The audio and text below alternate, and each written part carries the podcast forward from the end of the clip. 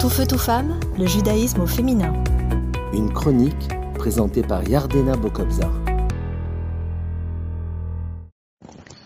Bonjour, je suis très heureuse de vous retrouver pour une nouvelle chronique sur le thème de éclairer notre part. Alors la première parole de Dieu sur la création était que la lumière soit. Et si cette phrase a été choisie pour être le verset de départ, c'est qu'elle revêt d'une importance fondamentale. Nous avons certainement un enseignement à tirer de ce passage. Effectivement, la lumière, c'est le but ultime de la création. Et si elle a été créée en premier, c'est qu'elle représente l'objectif premier sur cette terre. Et en fait, nous, au quotidien, à travers l'accomplissement des commandements, l'étude de la Bible, eh ben, nous transformons notre environnement en lumière. L'obscurité, elle n'existe pas.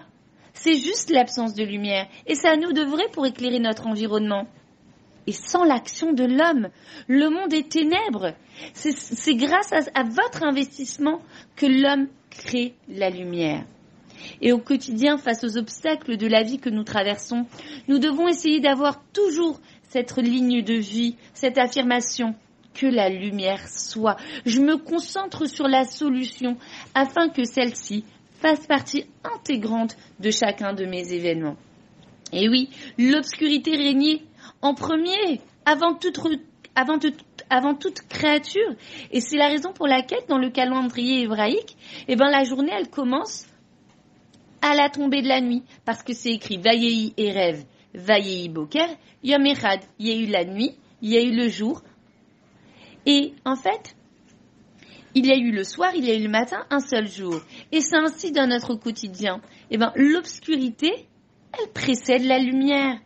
Et c'est un message que l'on doit retenir.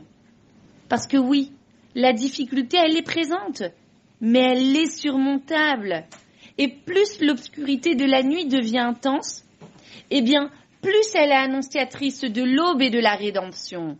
Car dans chaque situation difficile vécue, c'est un moment, c'est au moment le plus sombre que l'on se rapproche de la lumière et de la délivrance. Une étincelle de lumière, elle a plus de valeur dans les moments obscurs. Et cette lueur aurait-elle le même effet en plein jour? Vous me répondriez que non. Et chaque bonne action accomplie dans cet exil sombre, elle éclaire notre monde et elle possède une valeur inestimable. Et de même pour les mitzvot que nous pratiquons. Bientôt avec Machiach à notre tête, elles feront partie intégrante de notre quotidien et sont par conséquent comparées à une lumière diffusée en plein jour. Ainsi, à travers nos efforts et notre dévouement, nous faisons dans un premier temps descendre de la lumière sur nous, et comme le rabbi dit, nous sommes en mesure d'éclairer la part qui nous est désignée dans le monde par nos actions. Et le passage des ténèbres à la lumière dans la création, du brouillard à la clarté, nous apprend que dans notre sainte Torah, eh tout se développe, ça s'embellit, ça se raffine pour atteindre sans cesse un niveau encore plus lumineux. Je vous souhaite de réussir et d'éclairer votre part de la manière la plus rayonnante et à très bientôt.